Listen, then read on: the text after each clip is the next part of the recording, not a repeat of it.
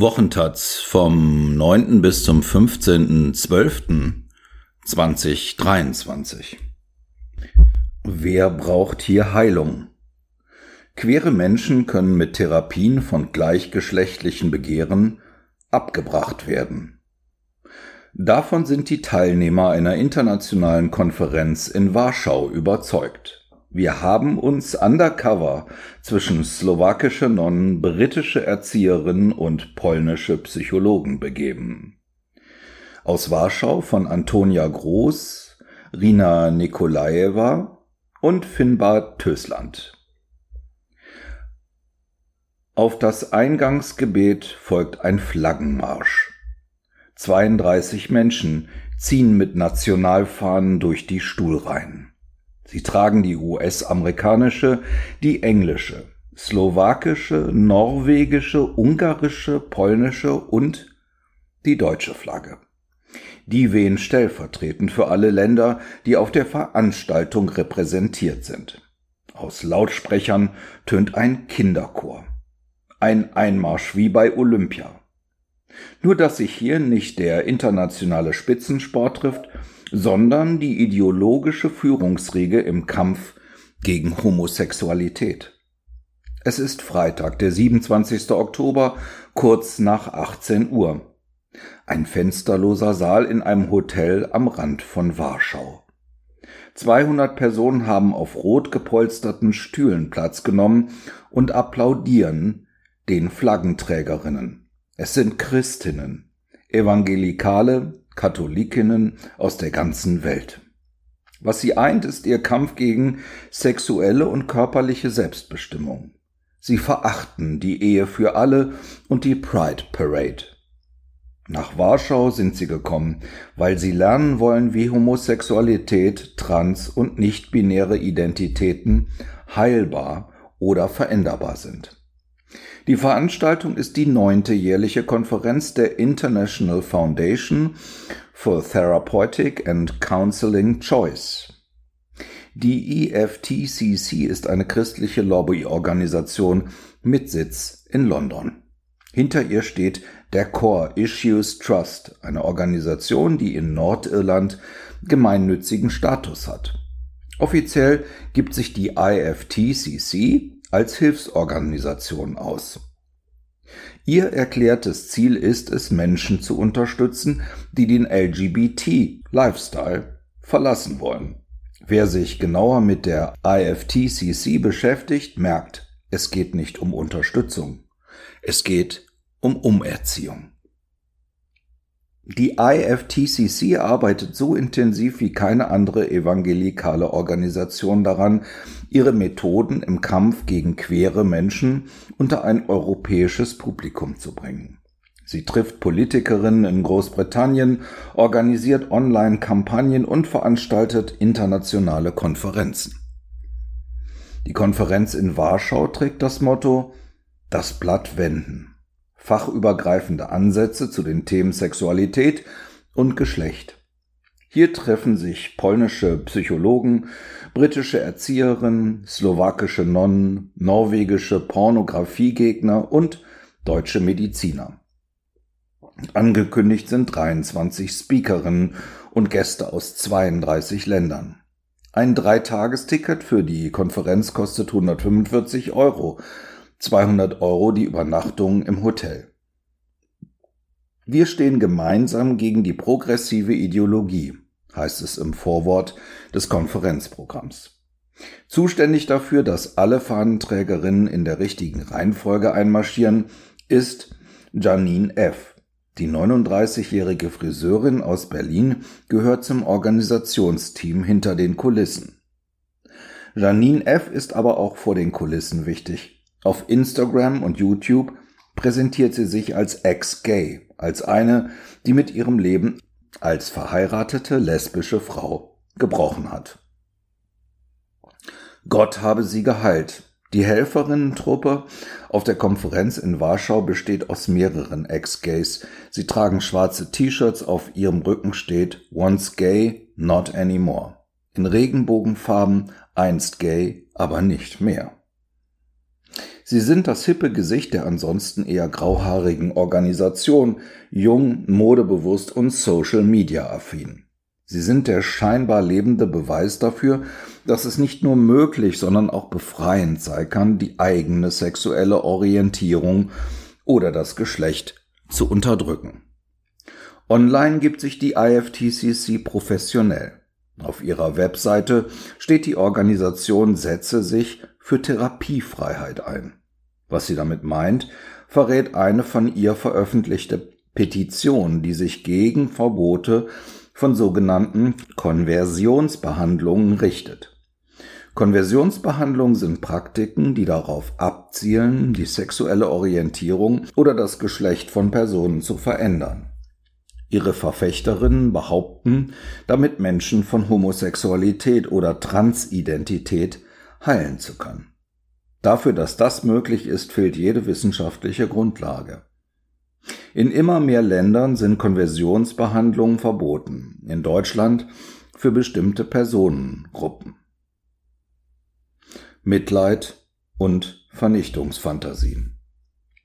Offiziell will die IFTCC nichts mit therapeutischen Konversionsbehandlungen an sich zu tun haben. Aber wer sich unter ihren Mitgliedern und Verbündeten umhört, stößt schnell auf ein breites Spektrum an Ablehnung von querem Leben.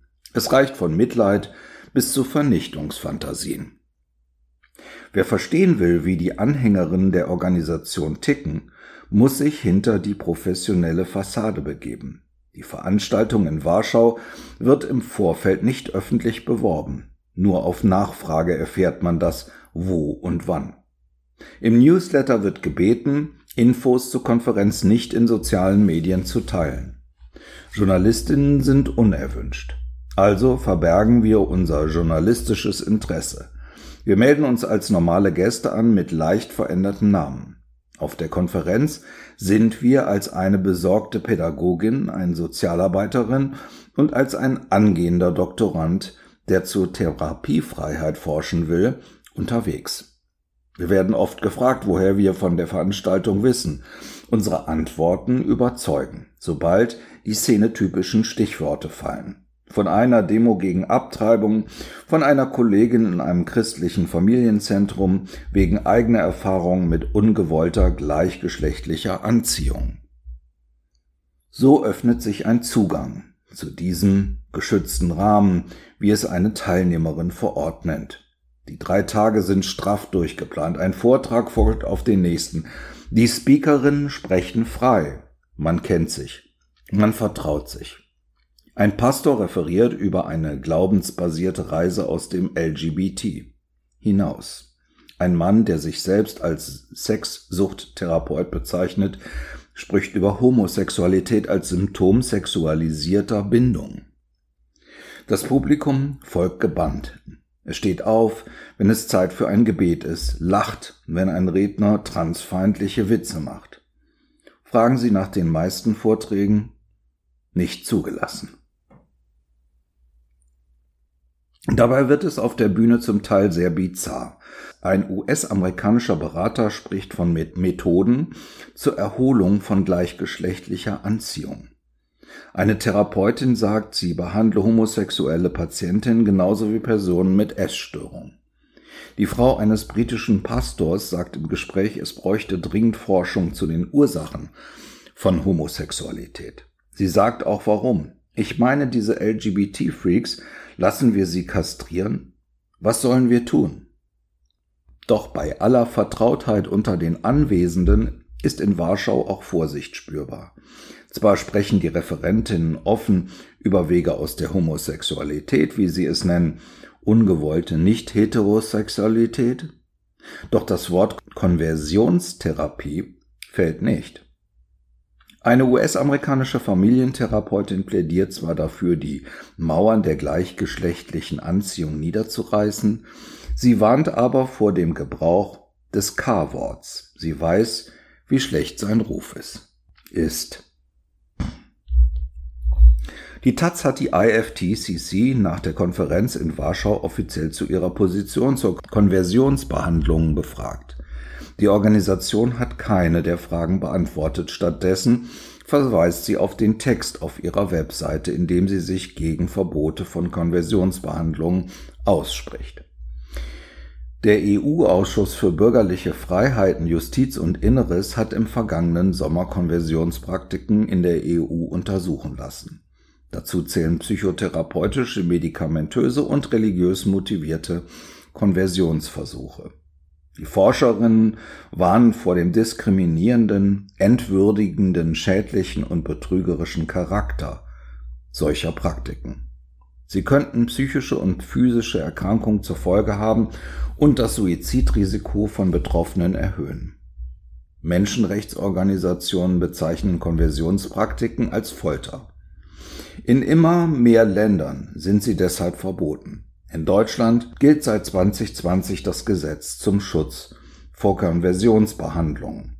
Demnach macht sie strafbar, wer sie an Minderjährigen und Menschen, deren Einwilligung erzwungen wurde, durchführt.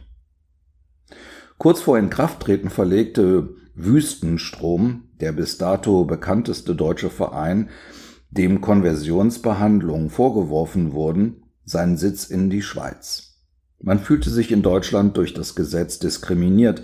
Eine Nachfrage der Taz bei 16 Generalstaatsanwaltschaften bundesweit ergibt allerdings, bisher ist kein Strafverfahren auf Grundlage des Gesetzes bekannt. Bedeutet das, dass seitdem keine Konversionsbehandlungen mehr stattfinden oder bringt sie niemand zur Anzeige? Belastbare Zahlen dazu gibt es nicht. Doch Clemens Kefelhut hat Hinweise gesammelt. Kefelhut arbeitet bei Mosaik Deutschland, einem Verein für politische Bildung in Heidelberg. Im Auftrag des Gesundheitsministeriums hat er eine Studie zu Konversionsbehandlungen durchgeführt. Er und sein Team haben knapp 3500 queere Menschen nach ihren Erfahrungen befragt. Ein Ergebnis? 20 Prozent der Befragten, die aufgefordert wurden, ihre sexuelle Orientierung zu ändern, oder zu verbergen, machten diese Erfahrung in religiösen Kontexten, etwa in der Gemeinde. Fast ein Drittel der Befragten, die aufgefordert wurden, ihre Geschlechtsidentität zu ändern oder zu unterdrücken, machten diese Erfahrung in einer Psychotherapie. Für Ketelhut sind diese Ergebnisse alarmierend.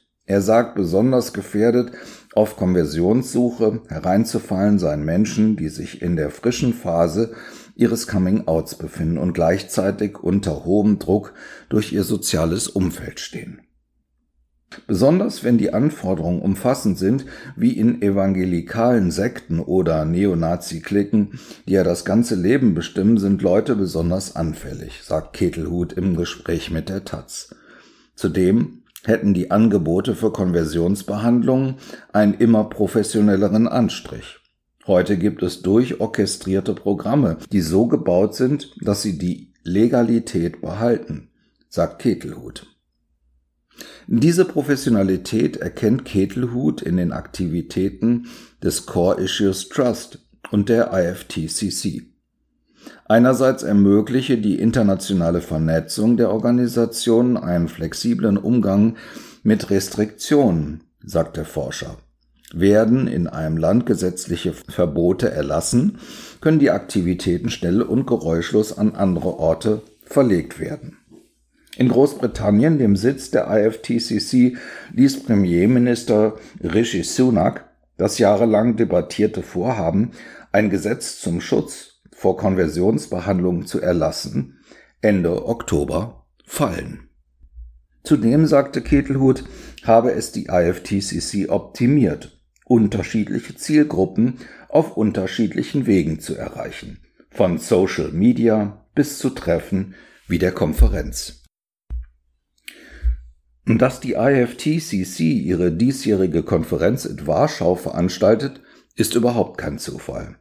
Was die Organisation verbreitet, könnte andersorts als Straftat gelten. In Deutschland ist auch die Werbung vor Konversionsbehandlungen verboten. Sie gilt als Ordnungswidrigkeit. In Polen allerdings, wo die rechtskonservative PIS-Partei in den vergangenen Jahren die Rechte auf körperliche und sexuelle Selbstbestimmung stark beschnitten hat, muss die IFTCC kaum Gegenwind fürchten. In den vergangenen Jahren fand die Konferenz in Ungarn statt, davor in Bratislava, die Horte der religiösen Rechten in Osteuropa. Das erste Treffen der Gruppe, aus der sich die IFTCC entwickelt hat, hat nach Angaben der Organisation 2015 in Deutschland stattgefunden. Eine, die damals dabei war, steigt neun Jahre später am Samstag gegen 19.30 Uhr in Warschau auf die Bühne. Hinter dem Publikum liegen mehr als zehn Stunden Programm. Vor ihnen steht jetzt Christel R. von Holt, eine pensionierte Medizinerin aus Hessen. Von 2017 bis 2020 war sie im Vorstand der IFTCC. Während der Vorträge in Warschau sitzt sie in der vierten Reihe.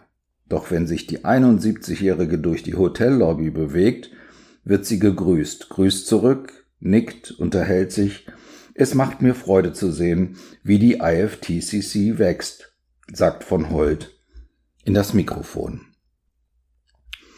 Die Ärztin ist eine bekannte Stimme in der deutschsprachigen Konversionsszene.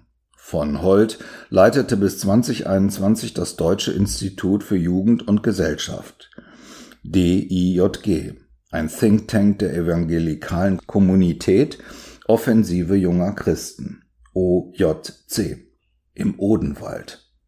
Die OJC ist Teil der evangelischen Kirche. Von Holt scheut die Presse, sie veröffentlicht aber eigene Texte im Internet.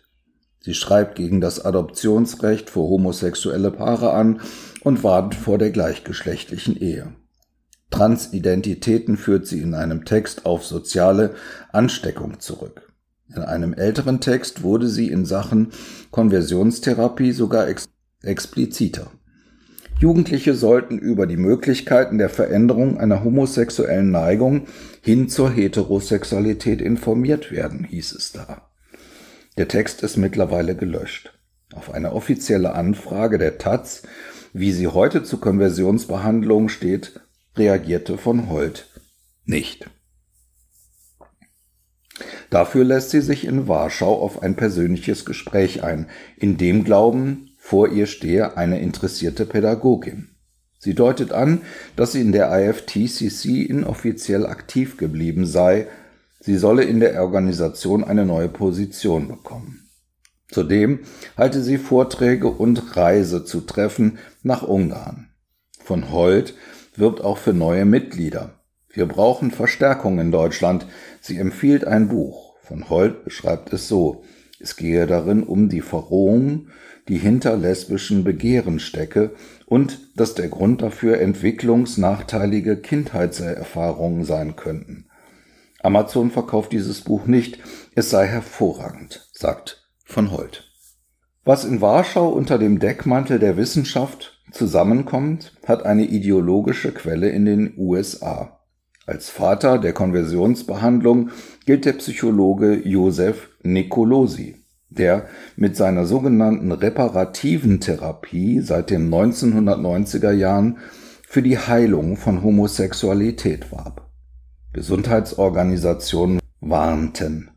Seine Theorie habe keinen wissenschaftlichen Halt. Später packten ehemalige Patientinnen und Schülerinnen Nicolosis aus berichteten von den Schäden, die die Behandlung bei ihnen angerichtet hatte.